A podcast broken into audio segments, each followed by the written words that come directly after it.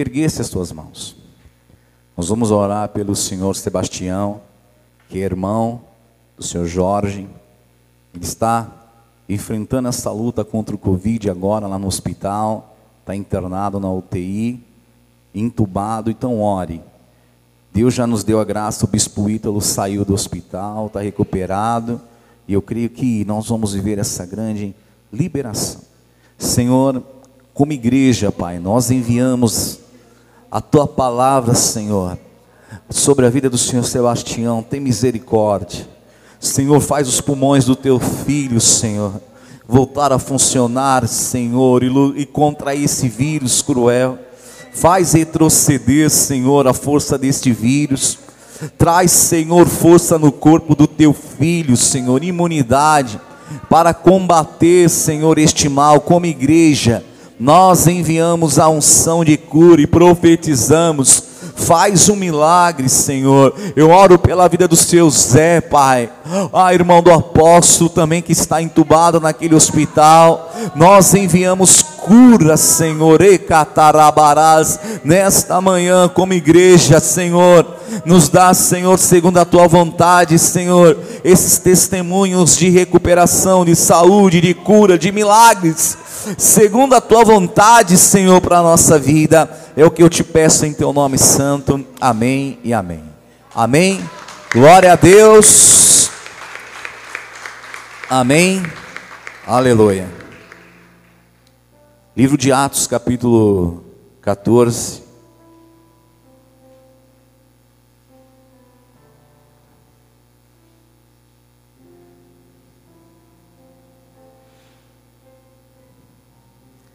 É importante dizer que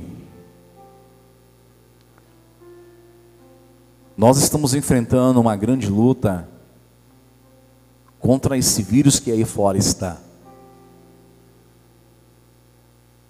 É importante nós entendermos, como igreja, nós temos a liberação de, de ter os nossos cultos, somente hoje, na fase vermelha, Hoje nós estamos na capacidade dos 40% do prédio aqui que cabe mais de 280 pessoas.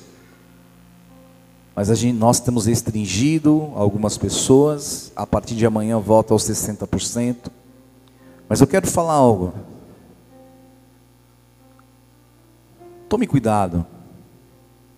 Eu não deixo de falar aos meus filhos toda hora: põe a máscara, faça a higienização das mãos, Evite qualquer tipo de aglomeração, porque isso é muito sério. Há uma força de um vírus cruel. E nós não podemos ser displicentes ao ponto de achar que temos que minimizar.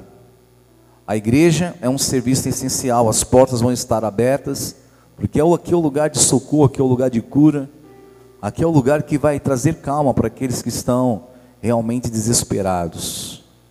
Mas cuidado, instrua os teus familiares, evite qualquer tipo de aglomeração.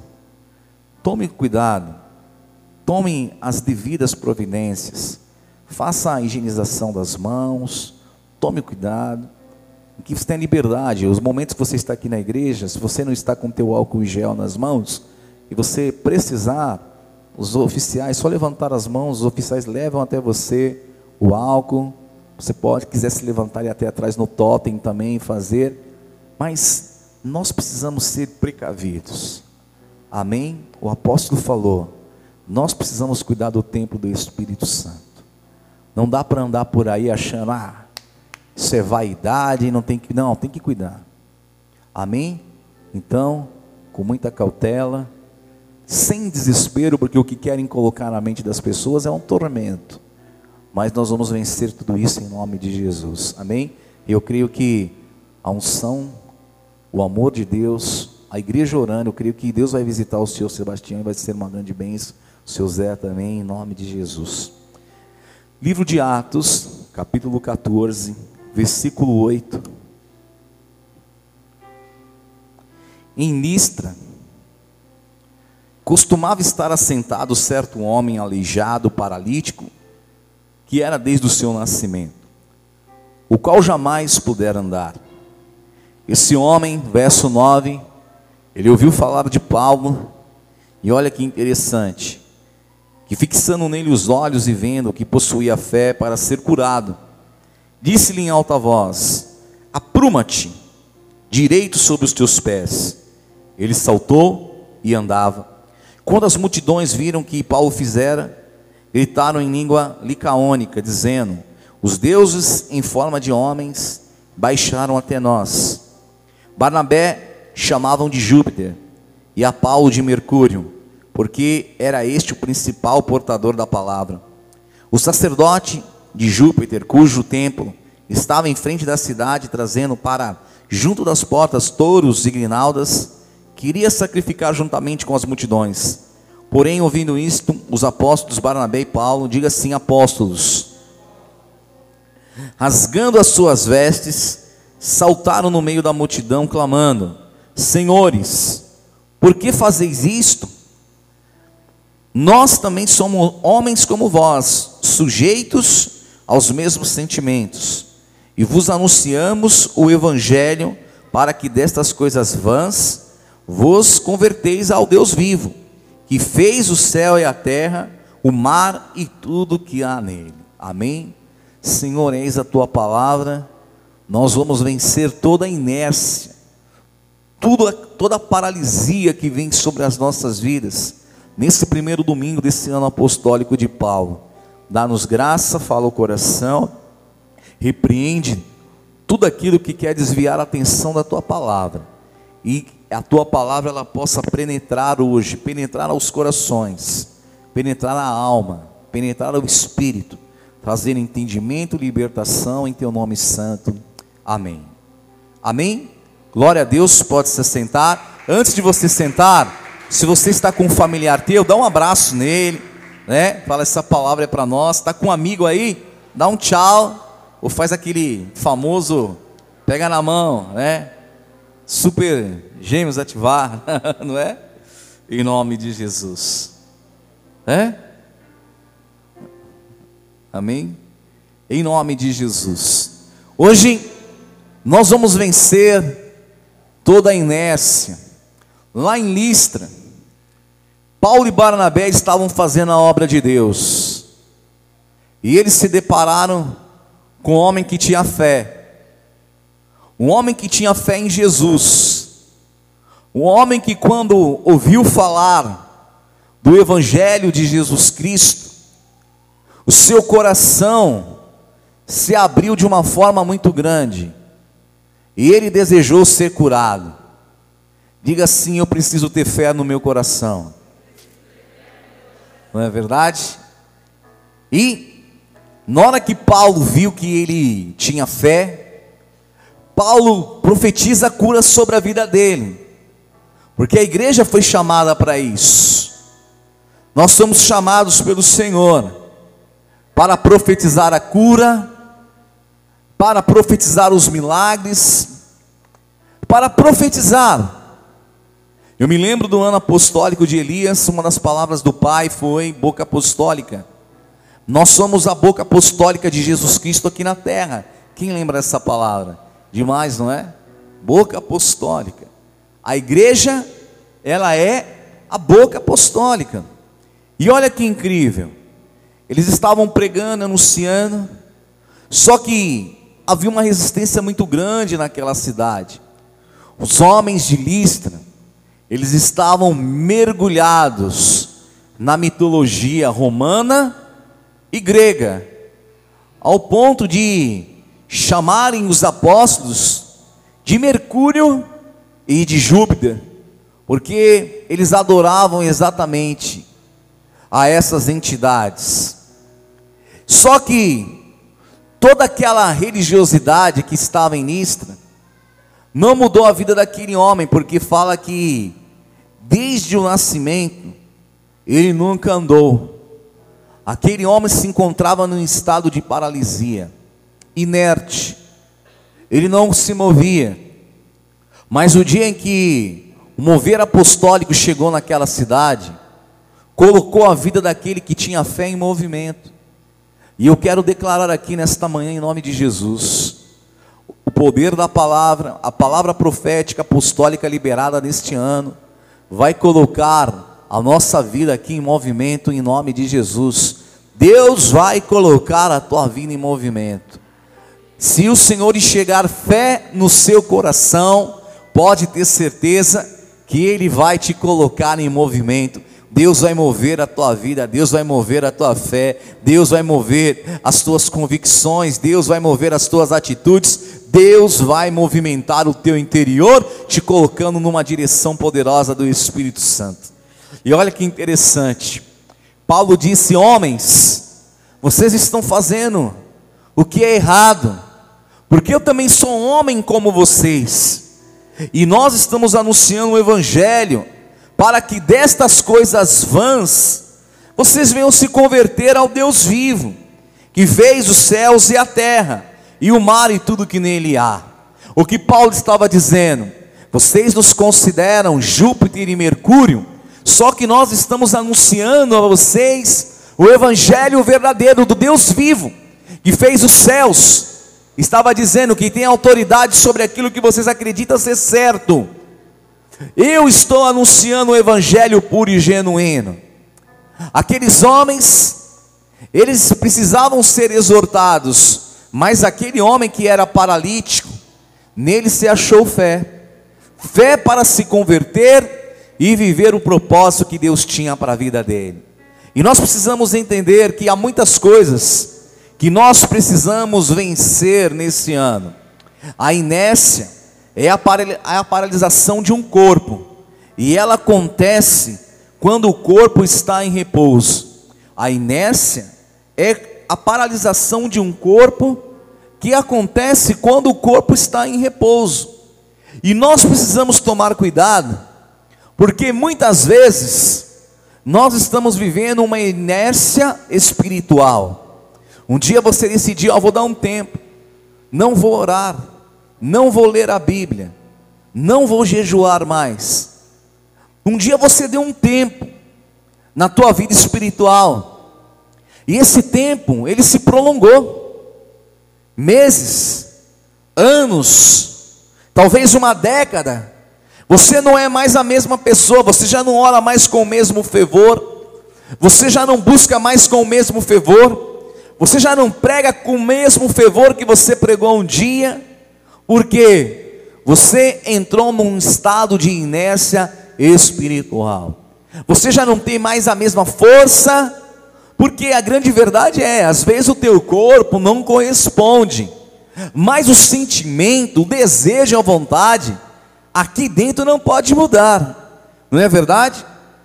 Quando alguém tem coragem de me chamar para jogar futebol, quando eu entro na quadra ou no campo, a minha mente é dos meus 15 a 20 anos. E eu já olho para o goleiro e falo: Ah, já vejo o jeito que o cara coloca o pé, viu, Mantos? Eu falo: Isso aí vai tomar na esquerda toda hora. Eu já olho o jeito que ele se posiciona, eu falo: Vou bater. Já olho para o jeito lá do zagueiro. Já olho para o pessoal que nem o neto, assim, gosta de dar muito olé nos outros. Eu falo: Já vamos mandar marcar esse aqui. Porque na minha cabeça está tudo certo, aqui dentro não mudou nada. Mas às vezes o, o físico não corresponde, irmão. Não é? Aí você entra lá e fala, não sei porque eu perdi, estava tudo certo para. Na minha cabeça tinha tudo para dar certo. Obviamente eu estou brincando, porque às vezes o nosso corpo não acompanha. Mas quando a tua vontade interna é tão grande, você vai submeter até o teu corpo a uma disciplina para que você possa ter um rendimento. Agora, o grande mal é quando aqui dentro de você não existe mais vontade, não existe mais desejo. Muitas vezes nós, como servos de Deus, perdemos para nós mesmos. Não é o inimigo, não é o diabo, é a nossa falta de posicionamento, é a nossa falta de desejo e de vontade, que nos compromete e nos coloca muitas vezes em xeque mate, diante de grandes responsabilidades que nós deveríamos estar executando. Então, quando a tua vida entra num repouso espiritual e emocional, isso é um sinal de perigo. Só que, se em você ainda habitar a fé, se dentro de você ainda existir fé, que hoje essa palavra seja uma palavra como nos dias de Paulo, e que a fé que esteja dentro de você venha colocar o teu corpo num movimento poderoso. Deus vai movimentar a tua vida. Deus vai movimentar a tua vida de uma forma poderosa. Deus vai movimentar a tua vida espiritual. Deus vai movimentar o teu chamado, o teu ministério. Deus vai te colocar em movimento novamente, em nome de Jesus. E para viver essa vitória, em primeiro lugar, eu preciso vencer aquilo que na minha mente está definido como algo impossível. Diga assim: eu preciso vencer os meus pensamentos. Irmão, tem pensamento que só Jesus para ter misericórdia, né? É ou não é verdade? Por isso que a palavra fala, eu é que sei, Deus dizendo, eu é que sei os pensamentos que tenho a vosso respeito, pensamentos de paz e não de mal para dar aquilo que você deseja. Olha que interessante. Muitas vezes os nossos pensamentos são contra nós mesmos. Às vezes os nossos pensamentos eles são contra nós mesmos. Quantas vezes você pensou que estava fazendo certo?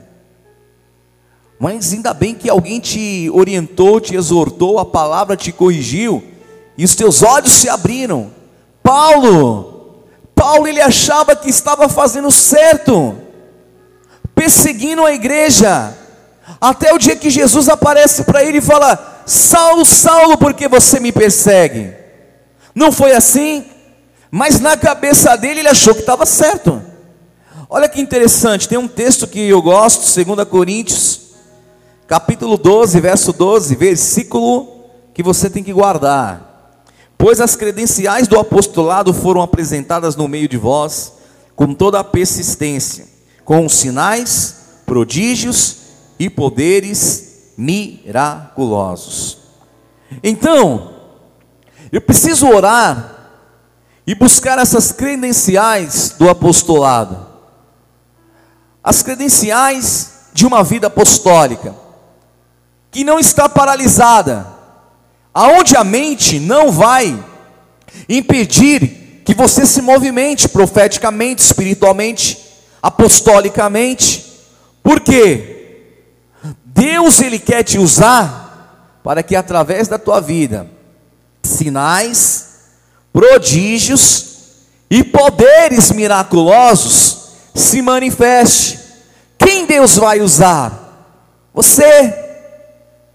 Quando você vencer tudo aquilo que está definido na tua mente como impossível, e eu quero te dizer hoje aqui nesta manhã: é possível você vencer essa luta, é possível você ultrapassar esse obstáculo, é possível você se desenvolver espiritualmente, é possível você vencer todos os teus desafios, os impossíveis que foram colocados na tua mente. Hoje eles vão cair por terra em nome de Jesus, porque se haver fé em você, se a fé habitar no seu interior, a palavra de Deus vai colocar a tua vida em movimento mais uma vez, em nome de Jesus. Amém? Diga assim: a palavra vai colocar a minha vida em movimento.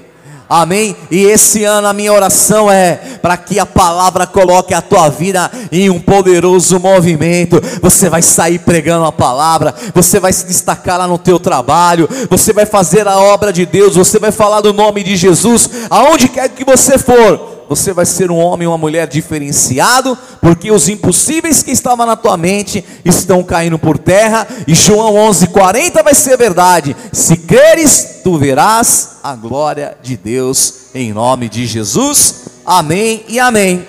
Amém. Aleluia. Amém. E nós vamos vencer, em segundo lugar, essa paralisia. De que forma? Recebendo a palavra que vem da boca de ungido de Deus. Amém?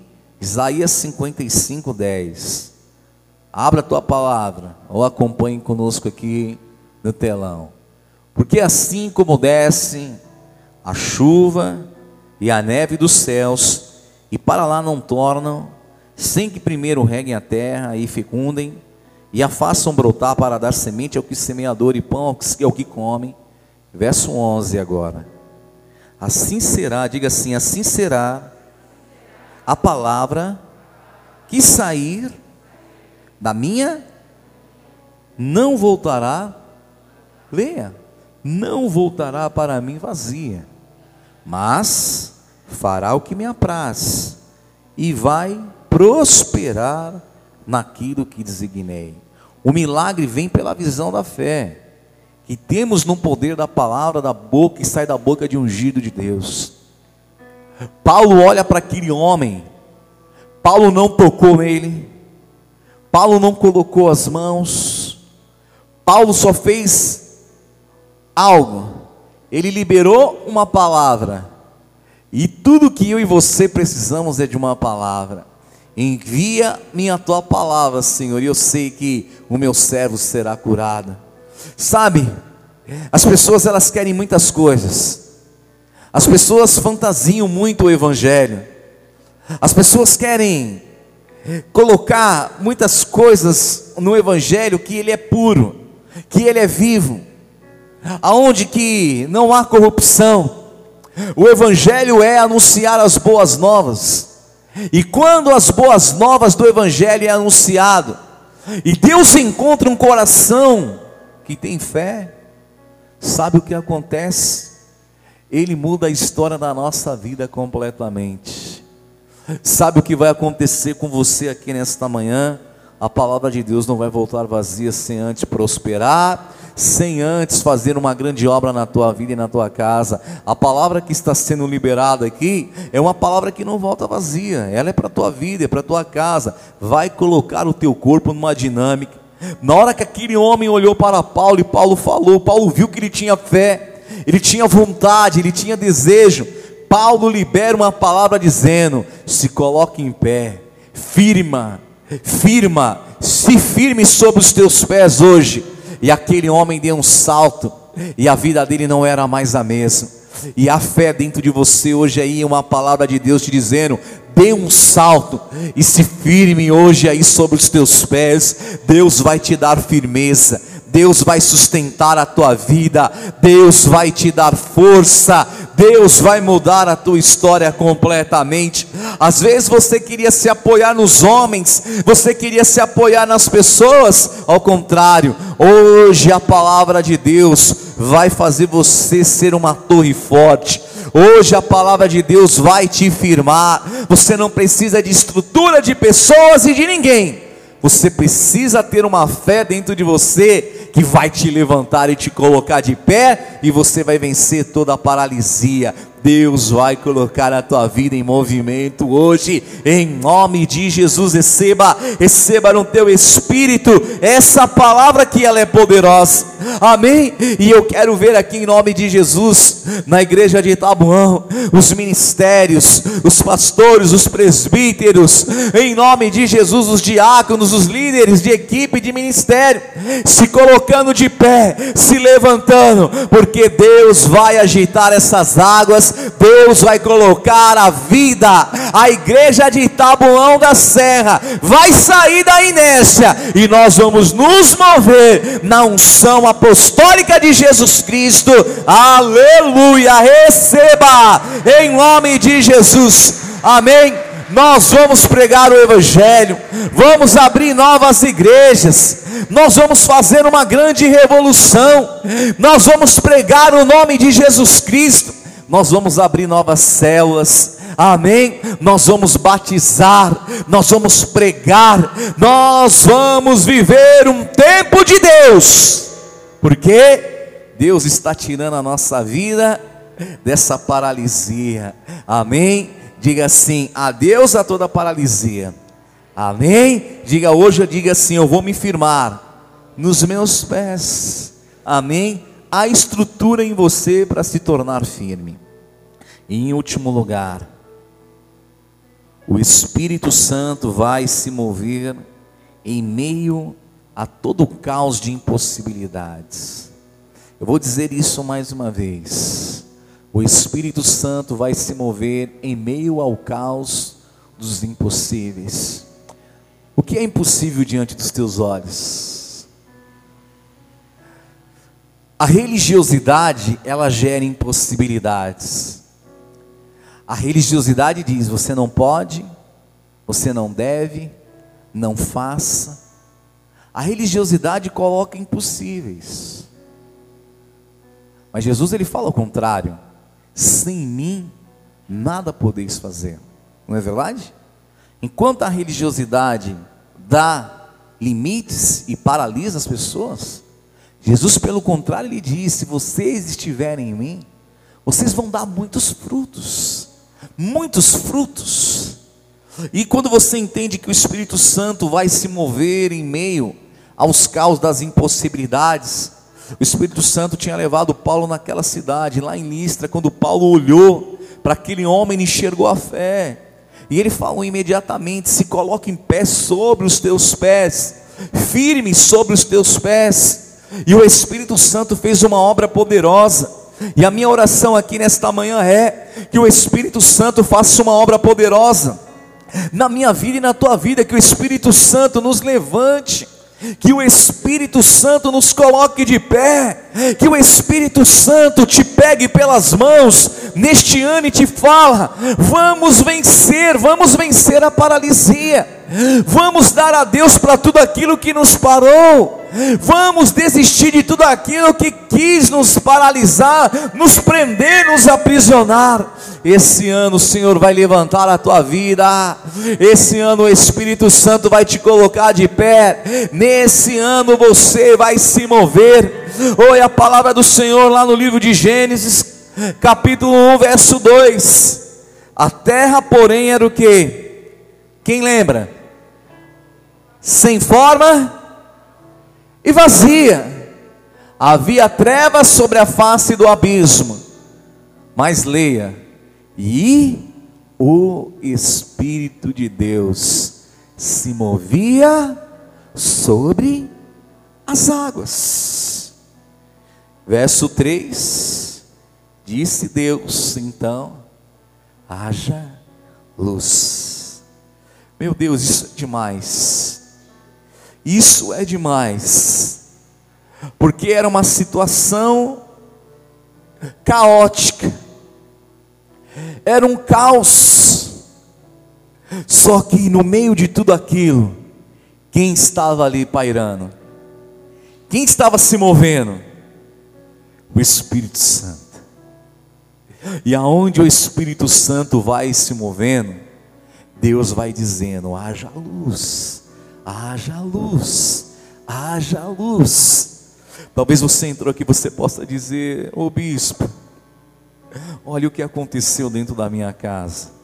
Ô bispo, olha como está a minha vida. Ô bispo, olha como que estão meus filhos, a minha dispensa, o meu trabalho. É um caos, irmão. Mas o Espírito Santo, ele está pairando o Espírito Santo de Deus está em todos os lugares. Oh, a vida daquele homem paralítico, ele nunca andou, ele nasceu com aquela deficiência. Talvez os homens já vinham desenganados e dizendo: vai ser impossível, nunca vai andar, vai ser assim para sempre. Nós temos a tendência, como homens, de decretar na vida das pessoas, sentenças. Nós temos muitas vezes, como homens, este instinto de sermos imediatistas e achar que sempre vai ser assim. Só que Paulo chegou ali, não era Paulo, irmão, era o Espírito Santo. Aos olhos dos homens, eles acreditavam nos planetas, eles acreditavam em Júpiter, eles tinham a mitologia romana, grega, tinha todo o panteão grego para acreditar, vários deuses. Mas na hora que Paulo chegou ali, quem estava chegando? O Espírito Santo. Sabe o que eu quero nesse ano? que você seja cheio do Espírito Santo. Sabe o que eu quero esse ano? Que os meus filhos sejam cheios do Espírito Santo. Sabe o que eu quero esse ano? Eu quero ser cheio do Espírito Santo. Eu quero que as pessoas olhem para a minha vida e vejam o Espírito Santo. Eu quero que o Espírito Santo me encha de entendimento, que o Espírito Santo se mova na minha vida. Eu quero que o Espírito Santo hoje me invada.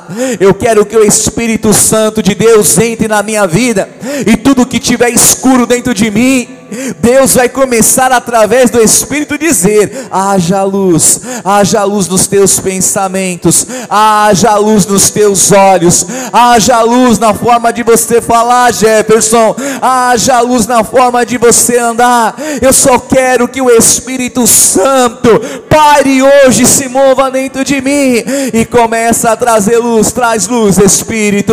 Sabe o que eu quero? Eu quero que o Espírito Santo de Deus se mova hoje nesta manhã aqui, e diante desse cenário escuro que o mundo está, diante desse cenário escuro que o nosso coração está, que Deus comece agora a dizer: haja luz, haja luz, haja luz, haja luz, haja luz do Espírito Santo, vai pairar no nosso interior, e a luz do Senhor vai invadir, porque quando começar a vir a luz, a obra de Deus vai começar a acontecer. Quando o Senhor enviar a luz, sabe o que vai acontecer?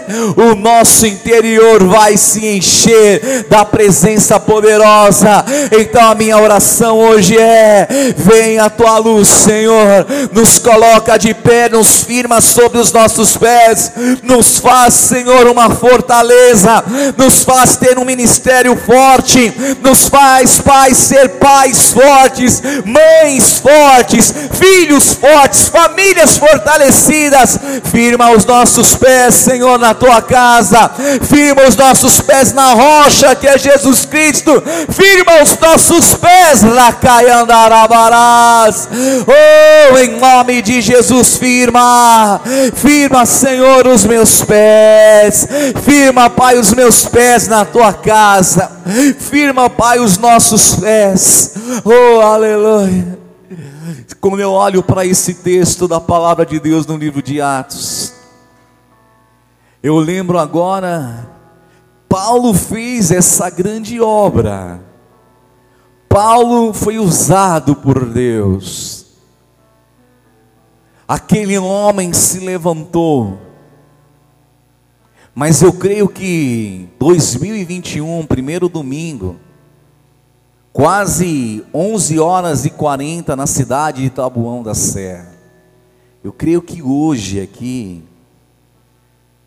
não é Paulo, mas o Espírito que estava na vida dele, o nosso Paulo, Jesus Cristo. Quem entende o que eu estou dizendo? O nosso Senhor Jesus, Ele está aqui mais uma vez para realizar essa obra, para dizer para cada um de nós, porque eu creio que a igreja, nós que estamos aqui, nós estamos na mesma situação que aquele homem que estava paralisado há anos. Eu creio que o nosso Jesus está dizendo hoje: se coloque em pé sobre os teus pés hoje. Aquilo que te prendia, te paralisava, não te prende mais. O Espírito Santo que pairou sobre o caos no período da criação, ele continua pairando. Talvez o caos não é as notícias, a pandemia que está lá fora, é o desequilíbrio, é tudo que está desestruturado aqui dentro de nós. E talvez você já buscou solução terapêutica, buscou remédios. Eu não quero entrar no mérito da questão. Não estou aqui para condenar ninguém. Mas você estava desesperadamente buscando uma solução, que a única coisa que você precisa se chama luz. A única coisa que precisa é o Espírito Santo ser convidado para entrar aí e andar nessas regiões que estão obscurecidas pelo medo, pela tristeza, pelos traumas, pela angústia.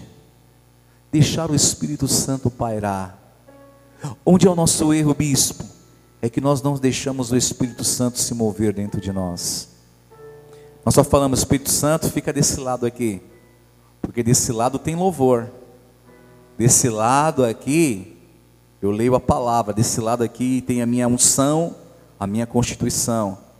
Não vai para o outro lado, não, Espírito Santo, porque no outro lado tem muita escuridão, tem muito remorso, tem muita tristeza, tem muita humilhação. A gente não deixa o Espírito Santo pairar completamente. Nós não deixamos. Nós queremos condicioná-lo. Fica aqui desse lado. Só quando eu entro na igreja. Só quando eu levanto a minha mão para louvar. Só quando eu pego a palavra. Mas na hora que eu estiver chorando, na hora que eu estiver ali desesperado, na hora que eu não encontrar saída para honrar os compromissos, eu não deixo ele pairar por completo. Só que lá em Gênesis 1, ele andava e quando ele ia andando, Deus ia falando: haja luz. Convida o Espírito Santo para pairar, para andar, se mover dentro de você.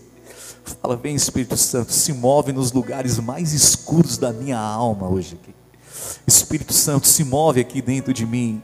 Há lugares escuros que tem desejo, desejo de se prostituir, desejo de adultério, desejo de vícios. Há lugares dentro de mim, Espírito Santo, que estão escuros, tão escuros, são trevas, mas o Senhor, nesta manhã, pairar dentro de mim, o Senhor andar por todo o meu ser, no meu pensamento, na minha alma, no meu corpo, o Senhor vai ver essas áreas escuras, e eu tenho fé, eu tenho fé para ouvir o Senhor dizendo: haja luz, haja luz, haja luz, haja luz no meu interior, oh, recantai arabarás, Espírito Santo, oh Senhor, quebra toda a paralisia da nossa vida, quebra, Senhor, tudo aquilo que nos deixa, Pai, a mercê da escuridão.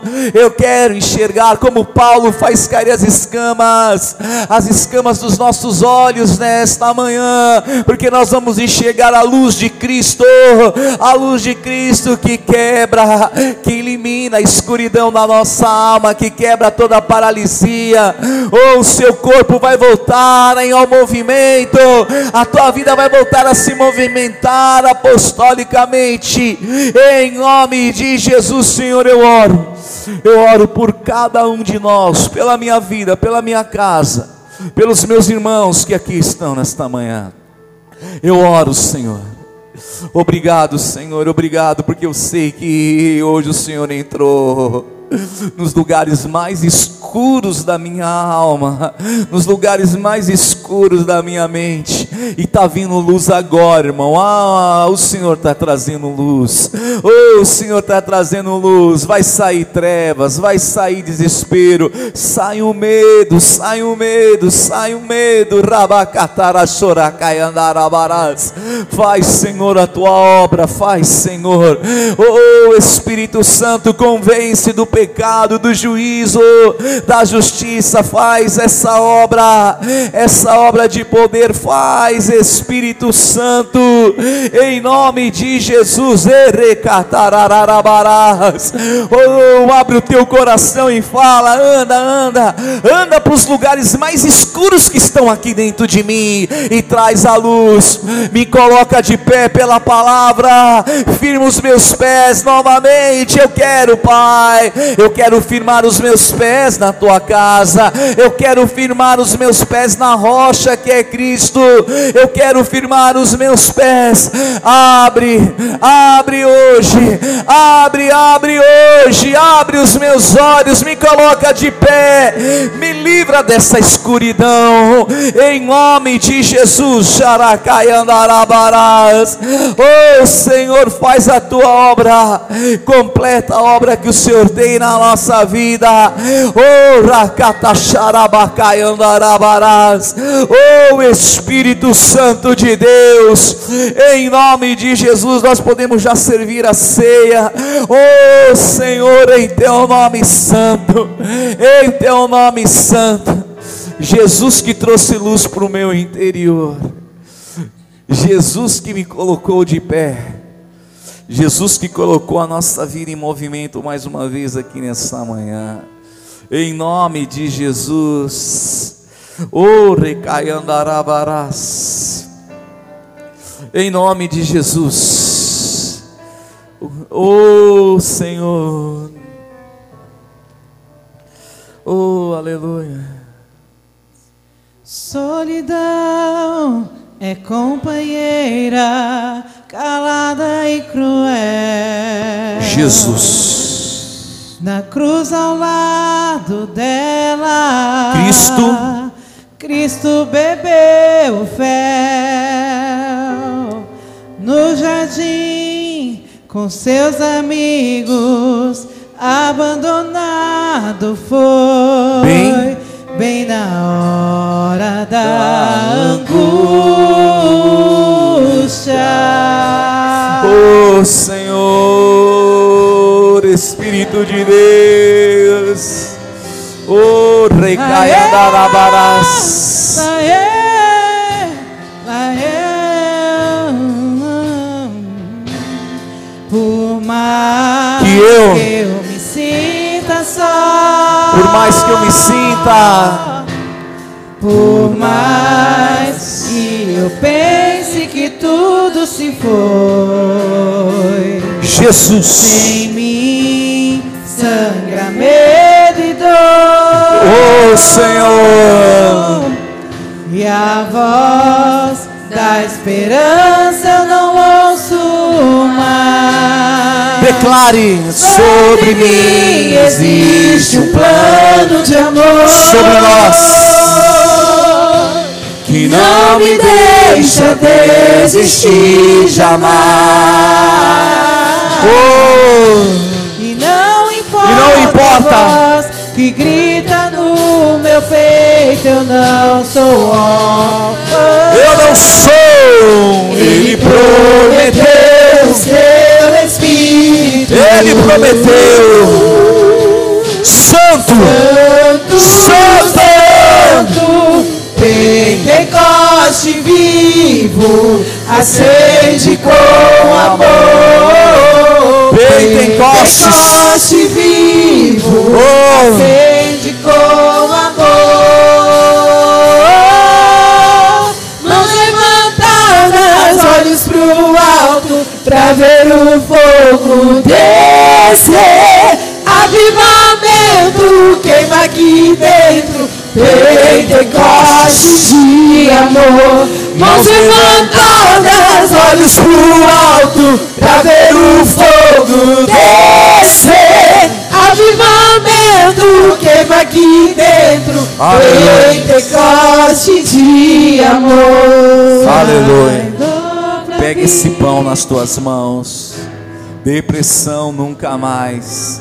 Sai. Sai todo medo Sai. e entra em mim A luz, a dor do amor. Sai todo abismo, depressão Nunca mais. Sai todo medo e Meu entra Deus, em mim entre em mim, diga assim comigo: entre em mim o dom do amor, a luz do Senhor. Mãos levantadas, olhos pro alto, pra ver o fogo descer. Avivamento queima aqui Queima. dentro. Pentecoste de amor, mãos levantadas, olhos pro alto, pra ver o fogo descer. Avivamento Queimar. Amém. Glória a Deus. Essa é a canção que vai nos guiar durante todo esse ano. As mãos levantadas, os olhos para o alto e o fogo de Deus descendo e Deus enchendo o nosso coração de luz. Aquilo que eu recebi do Senhor eu também vos ensinei. O Senhor Jesus, na noite que foi traído, tomou o pão e, tendo partido e dado graças, disse: Esse é o meu corpo que é partido em favor de vós. Fazei isso todas as vezes que reunidos em meu nome e anunciais a minha morte e ressurreição até que eu venha. Cordeiro de Deus que tira o pecado do mundo. Jesus que me colocou de pé. Jesus que levantou a sua igreja. Jesus que levantou as nossas vidas aqui nesta manhã. Jesus que trouxe luz as escuridões mais obscuras que haviam na minha alma. Jesus que raiou o sol da justiça no nosso coração, em memória do Cristo vivo, em memória daquele que tirou a nossa vida de toda paralisia, comamos deste pão nesta manhã, em nome de Jesus.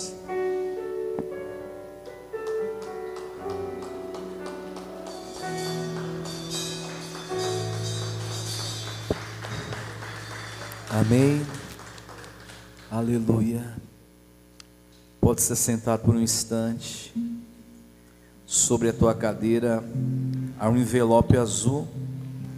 Se você precisar, levante as mãos, os oficiais irão até você. Tem uma caneta também, se você precisar, escreva os teus pedidos de milagres. Em nome de Jesus. Tudo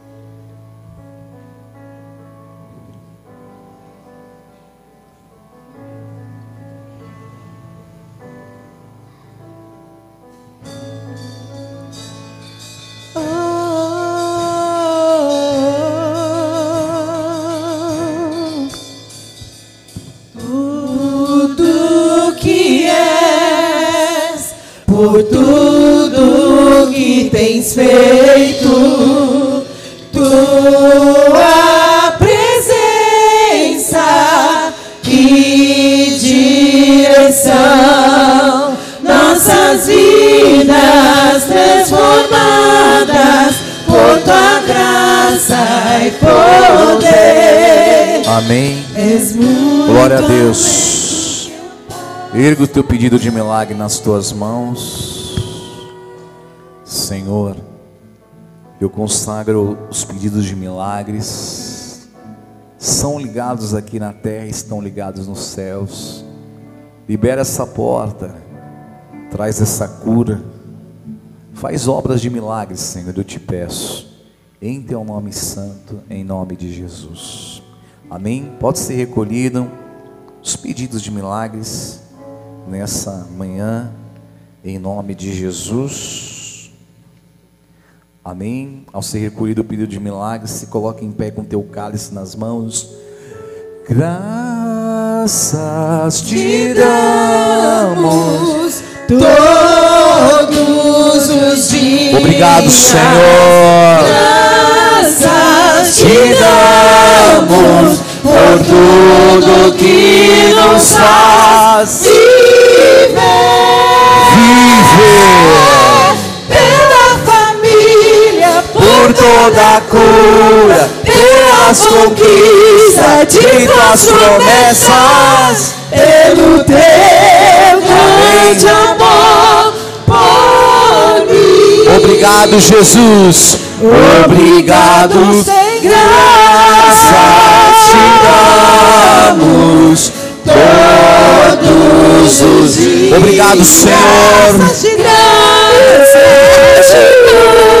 Por tudo que nos faz viver. pela família, Por toda a cura. cura, pelas conquistas de tuas promessas, pelo teu grande amor. Jesus. Aleluia. Glória a Deus. Amém. Levante esse cálice nas tuas mãos. Diga uma palavra de amor a Jesus. Obrigado, Senhor. Obrigado, Jesus. Obrigado, Senhor. Obrigado, Senhor. Hoje nós não precisamos mais de sangue de novilhos e nem de bodes, pois o sangue de Senhor Jesus Cristo nos purifica de todo mal. Amém. Oh Senhor, obrigado, Pai. Obrigado pelo teu sangue derramado naquela cruz. Diga assim comigo: onde está a morte? a sua vitória. Onde está o inferno? O teu arguilhão. Diga com fé: tragada foi a morte pela vida. Diga: o meu redentor vive eternamente. Em memória do Cristo vivo, daquele que vive e reina para todos sempre. Beba todos do cálice do Senhor essa manhã. Aleluia. Amém. Aleluia. Deus é fiel. Amém. Aleluia, queridos, que demais. Que Deus ele te abençoe. Que Deus te dê o melhor mês de janeiro da história da tua vida. Que Deus te faça realmente assim ao romper todas as barreiras que Deus traga muita luz no teu interior. Luz, luz, luz. Que a voz de Jesus Cristo, através da sua igreja, você escute e se coloque de pé. Que você se coloque de pé. Você não precisa mais se apoiar em homens, em situações, em pessoas, em ninguém. Você agora vai ser sustentado por Deus. Os teus pés vão ser o teu sustento, porque Deus vai te levantar. Deus vai te sustentar em nome de Jesus. Amém? Que o Senhor te abençoe e te guarde. Que o Senhor resplandeça o seu rosto sobre ti e te dê unção, poder, entendimento. Que o Senhor te faça viver esse ano de Paulo na intensidade e que você se abra para grandes coisas em nome de Jesus. Amém e amém. Glória a Deus. Em nome de Jesus. Amém. Erga as tuas mãos aos céus. Agradeça a Deus, porque você está nesse domingo na casa dEle, na presença dEle. Agradeça porque nós poderíamos estar em tantos outros lugares, mas Deus nos deu uma manhã tão incrível. Deus nos deu esse primeiro domingo deste ano apostólico de Paulo, um ano onde nós vamos viver uma grande e poderosa transformação. Fala para o Senhor aonde você quer ser transformado aonde você quer viver experiências incríveis, aonde você quer experimentar aquilo que Deus quer trazer para este tempo, para a igreja, viver de grandes liberações de unção e de poder. Senhor, em teu nome santo, nós queremos ser marcados pela unção do teu Espírito. Em teu nome santo eu te peço, dá graça, fala, Pai, aos nossos corações aqui nesta manhã. Enche-nos o teu espírito, fala, Senhor, ao coração dos teus servos, e que nós possamos, Pai, vencer toda a inércia, e nesse tempo, em teu nome santo, sermos cheios do teu espírito. Eu te peço, Pai, por cada um dos meus irmãos que estão retornando, Senhor, das viagens, guarda, Senhor, em estradas, livra, Senhor, de todo mal, do acidente, dá, Senhor, para os teus servos que vão começar uma jornada de trabalho, Senhor, a partir de amanhã. Dá, Senhor, o melhor mês de janeiro da história das nossas vidas. Repreende, Pai, tudo aquilo que é a malignidade da terra e nos faz, Senhor, viver uma grande liberação do Teu Espírito Santo, em nome de Jesus. Amém, amém e amém. Glória a Deus. Amém. Glória a Deus. Vamos ligar aqui. Deus é bom e a misericórdia dele dura para sempre. Amém? Antes de você se assentar, se você está com um familiar teu, dê um abraço nele. Demonstre o teu carinho, o teu amor. Se você está com um irmão perto de você, dá um tchau para ele, fala: "Eu te amo". Em nome de Jesus, eu te amo, hein? em nome de Jesus. Quem está sozinho é só olhar para o bispo aqui também e falar: Eu te amo, bispo. Amém. Amo vocês. Em nome de Jesus. Amém. Pode se assentar por um instante. Ano de Paulo. Quem está preparado aí para viver um ano incrível? Ano de Paulo. Então esse ano vai ser um ano muito especial. É, esse ano ele vai falar muito forte ao nosso coração. Abra sua palavra no, no, no livro de Gálatas, capítulo 6.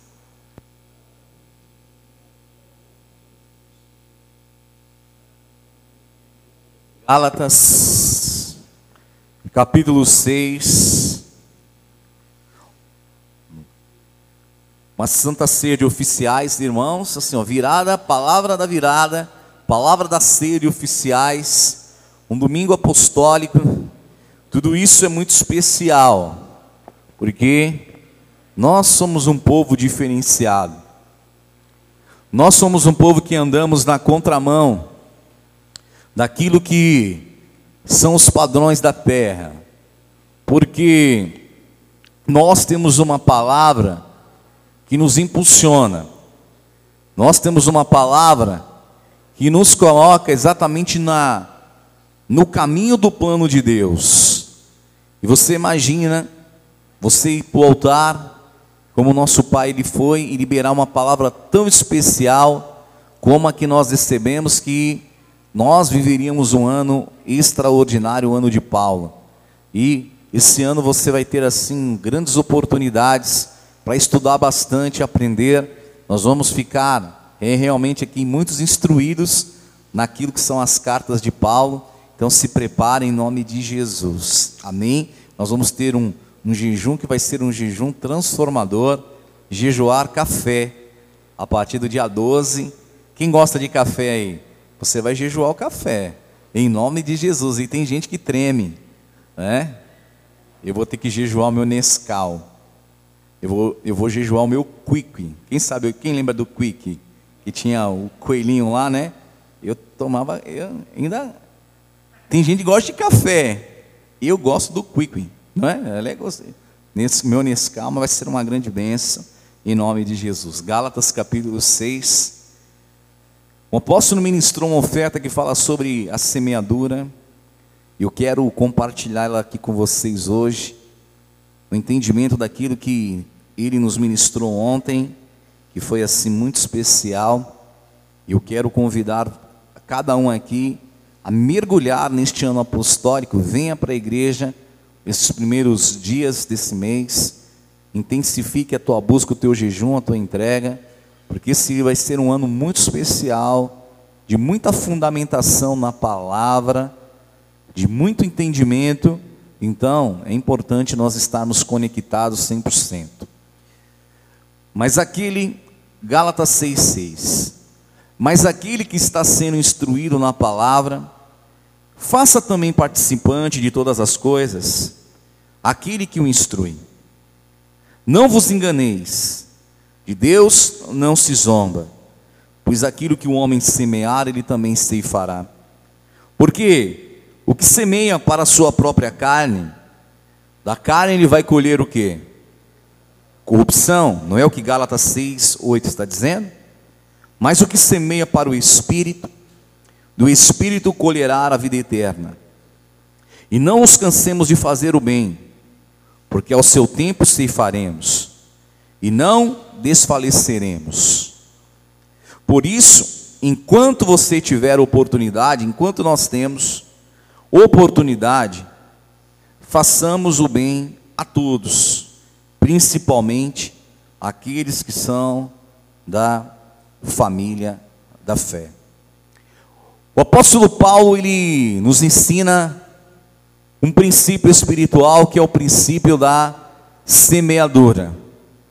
Obviamente, não há ninguém no nosso meio que seja leigo com relação àquilo que é a importância de você semear.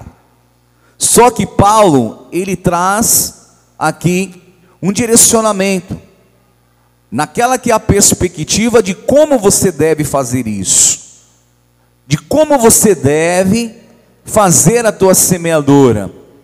Primeiramente, ele começa dizendo: Aqui no verso 6, se você prestou atenção, e o apóstolo frisou isso ontem na Santa Ceia, dizendo: Você precisa fazer participante de todas as coisas boas aquele que te instrui.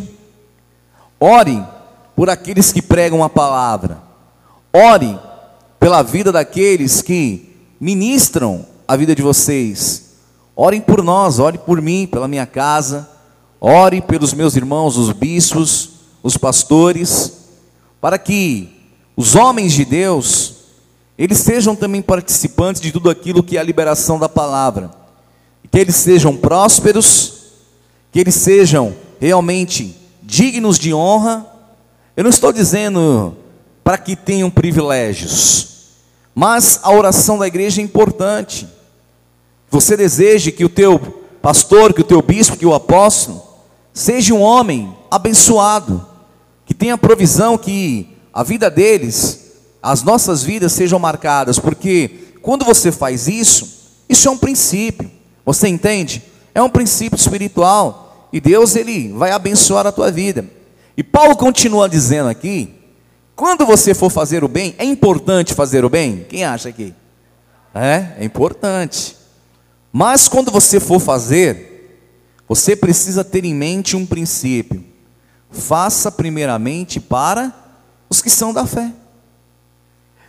Há uma pessoa talvez do teu lado necessitado da tua ajuda, do teu amor, do teu carinho, da tua compreensão, da comunhão e da amizade. E muitas vezes nós nos privamos disso. Talvez você tem costume já de vir a esse culto das 10 horas da manhã, já há mais de seis meses, um ano, dois anos, três anos.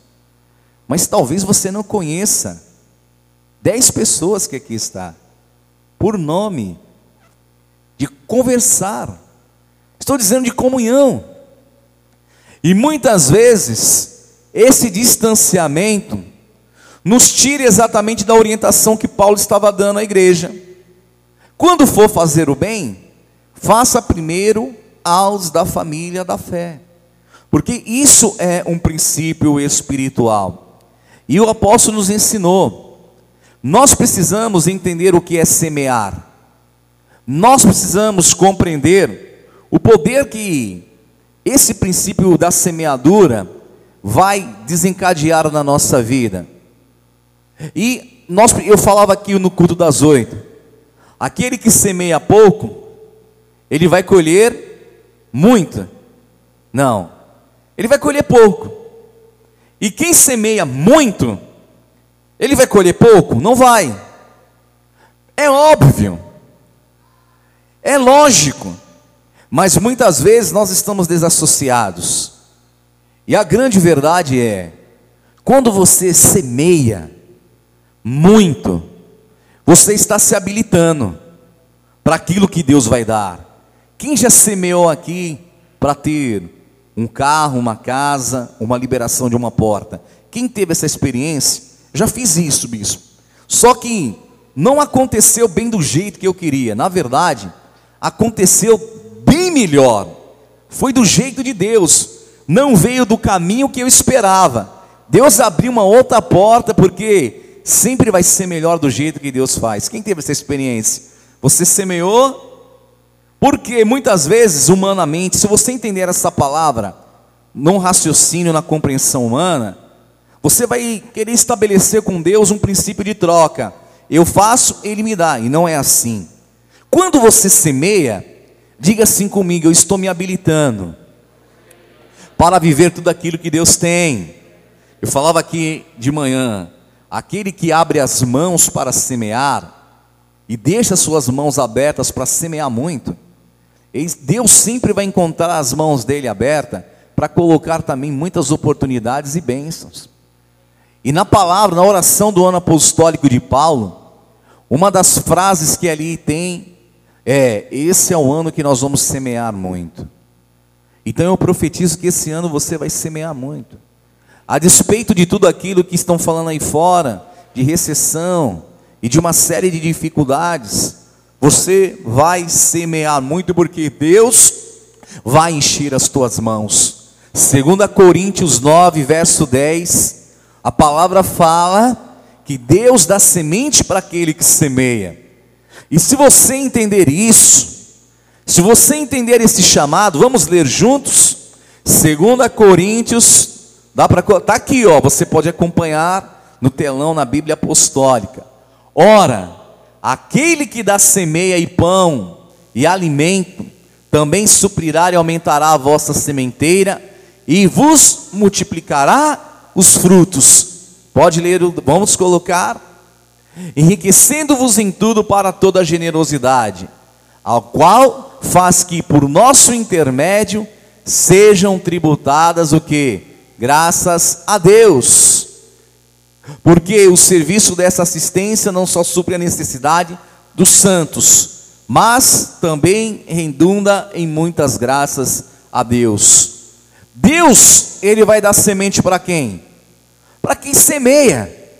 Ele vai colocar nas mãos de quem? De quem sai semeando. E hoje você vai entender isso no teu espírito.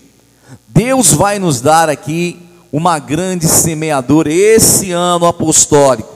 Deus vai nos dar essa habilitação, a igreja vai estar habilitada para colher muito. Guarde isso no teu espírito. Eu estou liberando essa palavra debaixo do envio. A igreja vai colher muito nesse ano. Você vai colher muito nesse ano, porque você vai viver o princípio da palavra de 2 Coríntios 9 e 10. Deus vai dar sementes a você porque você semeia. Você não vai se alimentar das sementes. Ao contrário, você vai semear muito. O apóstolo falava ontem que a semente ela é sempre menor que o fruto. Não é verdade? Porque ele até citou o exemplo, a semente de uma jaca. Quem vai pensar que uma semente tão daquele tamanho na proporção, podemos dizer aí, no máximo dois dedos, vai se tornar em um fruto tão maravilhoso? Quem gosta de jaca aqui? Poucas pessoas, né? Muitos. É gostoso, né? Você imagina que uma simples semente se transforma num fruto poderoso multiplicado. E assim vai ser na tua vida. E eu quero aqui hoje te ensinar. Habilitação é tudo. Habilitação é tudo. E se existe algo que nós precisamos estar habilitados é e sermos semeadores. E aonde eu vou semear, bispo? Primeiro, nos da família da fé. No próximo dia 30, nós vamos ter o expresso da salvação. Vamos entregar mais de 12 mil cestas. Nós não vamos parar com a obra que Deus nos deu. E eu preciso da tua ajuda para fazer essa obra.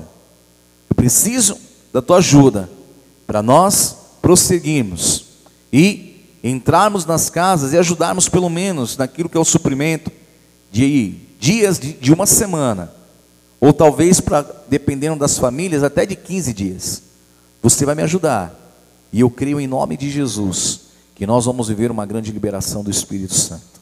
Amém? E eu quero profetizar as bênçãos da palavra, da liberação desse mês. Eu gostaria de te dar alguns conselhos. O primeiro, eu coloquei no grupo de membros. Quem ainda não está no grupo de membros da igreja, levante a mão. Não, vocês não estão. Quem não está? Seu Jorge está? Não, tá, seu Jorge? Não, que isso? Então eu estou falhando com o senhor? Não pode. Você está, Douglas, no grupo de membros? Está no grupo de membros? É, família Renascer, tá bom? Que isso, Bruna? Você, deixa, você, você está. Então eu vou colocar você de administradora. Vocês precisam estar. Eu coloquei lá um cronograma para nós lermos a Bíblia esse ano. Adriana, você não está? Você está na de oficiais. De oficiais? A Dani não está de oficiais? Que isso? Quem foi o técnico que fez isso aí? então no final, todos vocês vêm aqui me procurar que eu vou colocar vocês. Nós, nós temos um grupo de membros e um grupo de oficiais. Eu coloquei lá um, um cronograma para nós lermos a Bíblia esse ano. Você vai ler três ou quatro capítulos por dia. Isso vai te ajudar a você desenvolver a tua vida espiritual. Bispo, eu quero ler a Bíblia, só que lá é um cronograma de leitura na ordem cronológica, porque você tem uma compreensão da história do panorama bíblico. Amém? em nome de Jesus. Então vamos fazer algo aqui, vamos organizar. Pastora Deise, está com o Pedrinho ali, levante uma mão, por favor. No final, a pastora Deise vai estar aqui no altar. E você vai falar, dar o teu nome e dizer: Não estou no grupo, eu sou membro, não estou no grupo, sou oficial, não estou no grupo. Que em 15 minutos nós vamos inserir vocês e vai ser uma grande bênção em nome de Jesus. Amém? E já aproveitando, ah lá, em nome de Jesus. Ah, mas eu vou, eu vou dar um. Ah, tá bom, tá certo. Um ponto para mim, seu Jorge, agora. tá bem? Tá bom. E, aproveitando aqui, no dia 9, já aproveitando os pastores, eles vão ser agora os nossos líderes aqui de casais. Na próxima sexta-feira, nós vamos ter o nosso primeiro encontro de casais aqui na igreja. Então, você que namora, você que é noivo, você que é casado, você que diz assim, eu tenho um lance aí que eu não sei direito como é que tá. Então, vem que você vai aprender direito o que, que é isso. E vai ser uma grande bênção, não vão ficar de fora. A primeira bênção do mês de janeiro que o apóstolo nos ministrou é: Este mês será o melhor mês de janeiro da história da tua vida. Diga assim: Eu vou viver o melhor mês da história da minha vida. A segunda bênção: Você vai colher sua casa própria na terra de Gozen. Amém? O melhor lugar da terra. Deus vai te dar tua casa própria no melhor lugar da terra. Quem crê nisso? Meu Deus, vai acontecer. É palavra liberada. Quem deseja comprar a sua casa própria, está debaixo do envio, vai, vai negociar, vai procurar, porque Deus vai dar no melhor lugar. Pode sonhar e vai ser uma grande bênção. A terceira bênção: haverá perdão integral de dívidas. Você vai entrar no mês de fevereiro sem pendências. Oh, aleluia! Diga assim: sem pendências. Meu Deus, ninguém vai te impedir mais. Quarta benção: novas portas de empregos. Amém? Que Deus te dê um emprego dos sonhos, um emprego maravilhoso, um emprego estratégico que te coloque numa posição de honra e te habilitando para viver todos os desdobramentos dessa palavra em nome de Jesus. Deus nos dará a quinta bênção, nos dará níveis de ganhos e receitas, novos níveis, amém? O Senhor vai te colocar em novos patamares de ganhos. O Senhor vai te dar estratégia, novos níveis, você vai ter investimentos, Deus vai te mostrar caminhos, você vai prosperar. Receba, receba no teu espírito. A sexta bênção, o Senhor, Ele vai nos abrir portas grandes de negócio. Receba. Amém? Você vai intermediar muitos negócios, Deus vai te dar muito sucesso naquilo que você faz e vai abrir grandes oportunidades. Então, isso é para nós. Amém? Bispo, nunca negociei nada. Você vai ser, vai ter esse dom na tua vida, essa habilitação e vai ter um testemunho no altar em nome de Jesus.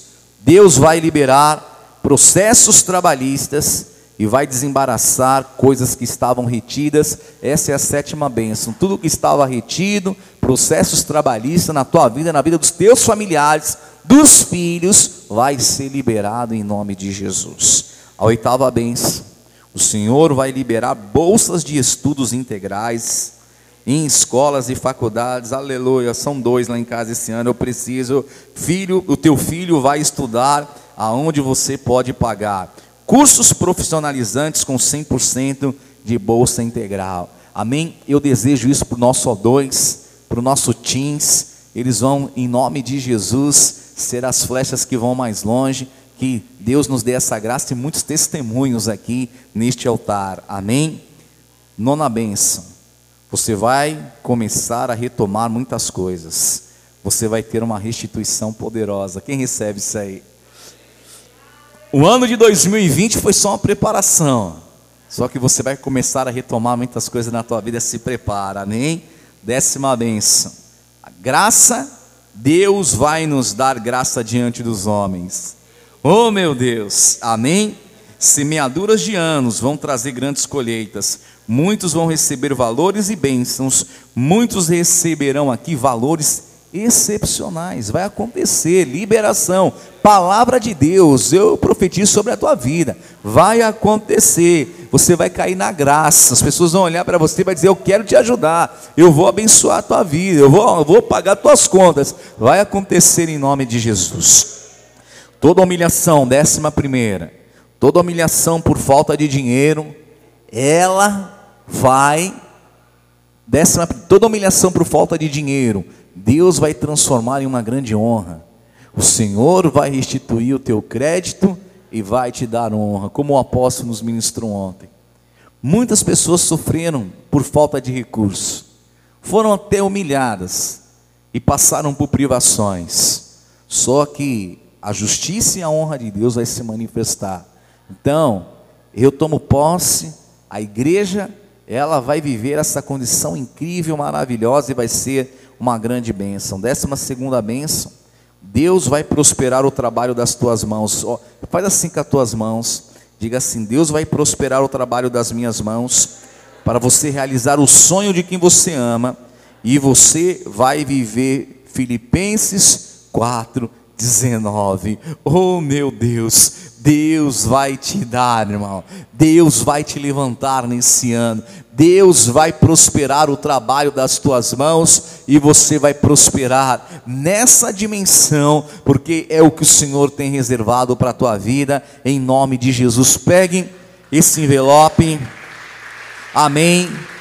Glória a Deus, pegue esse envelope que está sobre a tua cadeira, se coloque de pé nesta manhã.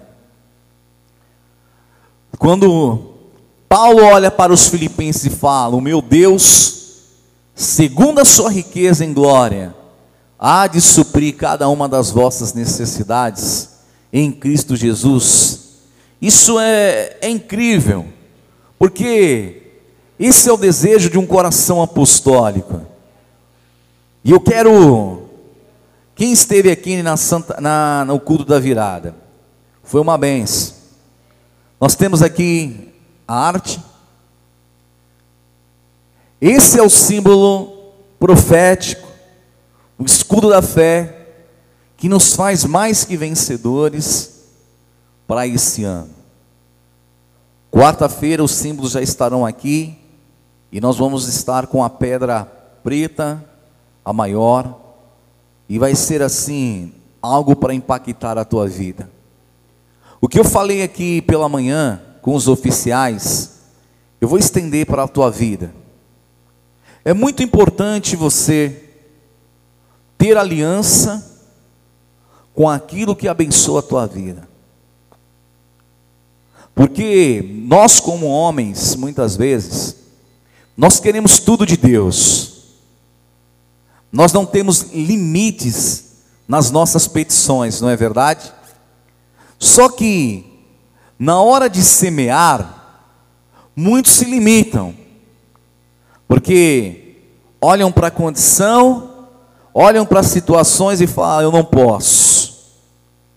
Mas a grande verdade é, se você tem feito a oração do ano de, de Paulo, como nós estamos fazendo, quando na oração fala, esse é um ano que nós vamos semear muito, não dá para tirar esse parágrafo da oração.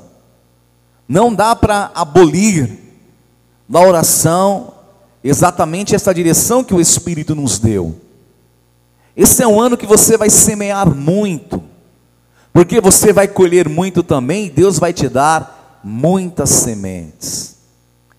E tudo o que nós precisamos é estar habilitados com o nosso semear na casa de Deus, que é simbolizado por esse símbolo profético que aqui está. Obviamente, algumas pessoas não vão entender, não é algo material, não é místico, não tem nada de especial, é algo, algo normal. Só que ela me faz lembrar que eu tenho uma semente na obra de Deus. O teu dízimo, a tua oferta, o teu voto, ela é uma semente na obra de Deus. E hoje, aqui nessa manhã, eu quero, em primeiro lugar, como o apóstolo fez, eu quero orar por todos os dizimistas e por todos aqueles que têm uma oferta especial para colocar no primeiro domingo do mês.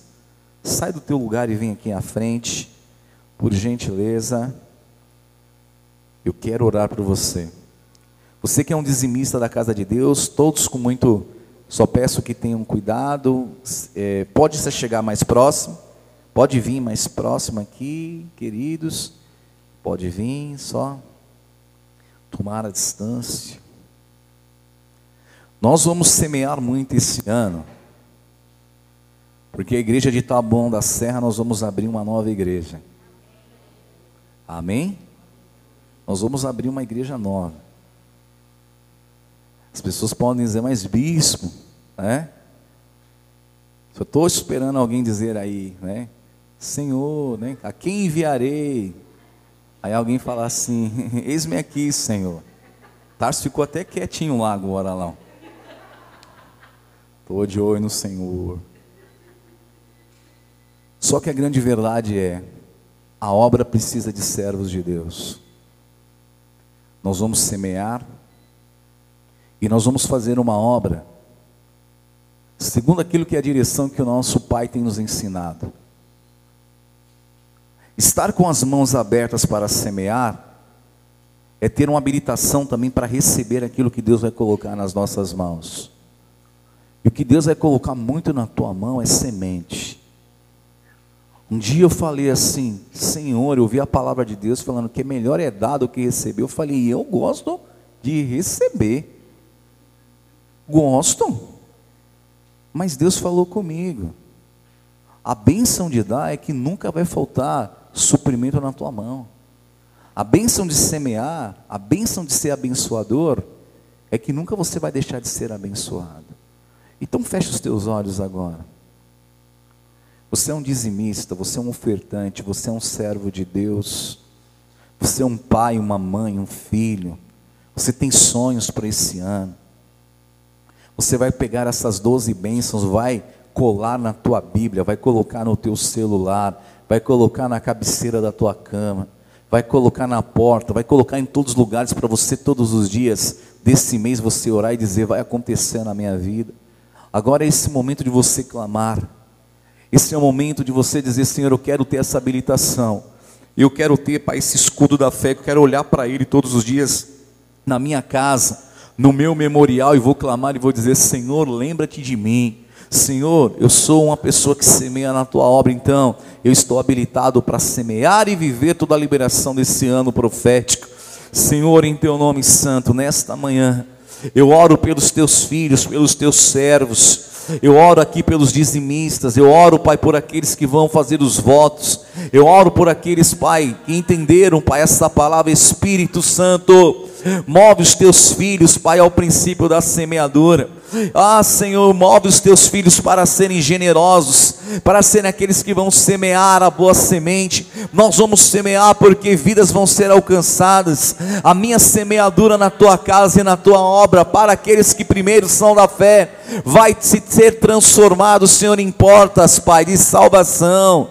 Vai trazer, Senhor, restituição, grandes liberações, Senhor, através da rádio, da TV, das igrejas com as portas abertas. Esse é o ano das portas estarem abertas. Esse é o ano, Senhor, que nós não vamos naufragar, ao contrário, toda tempestade, toda chuva, todo naufrágio, Senhor, vai se transformar em uma grande honra na nossa vida. Eu abençoo, Pai, nesta manhã, os dízimos das ofertas, a semeadura dos teus filhos Faz, Pai, prosperar a 30, a 60 e a 100 por um. Honra os teus filhos, Senhor, e nos dá o melhor mês de janeiro da história da nossa vida, em nome de Jesus. Amém. Amém. Aleluia.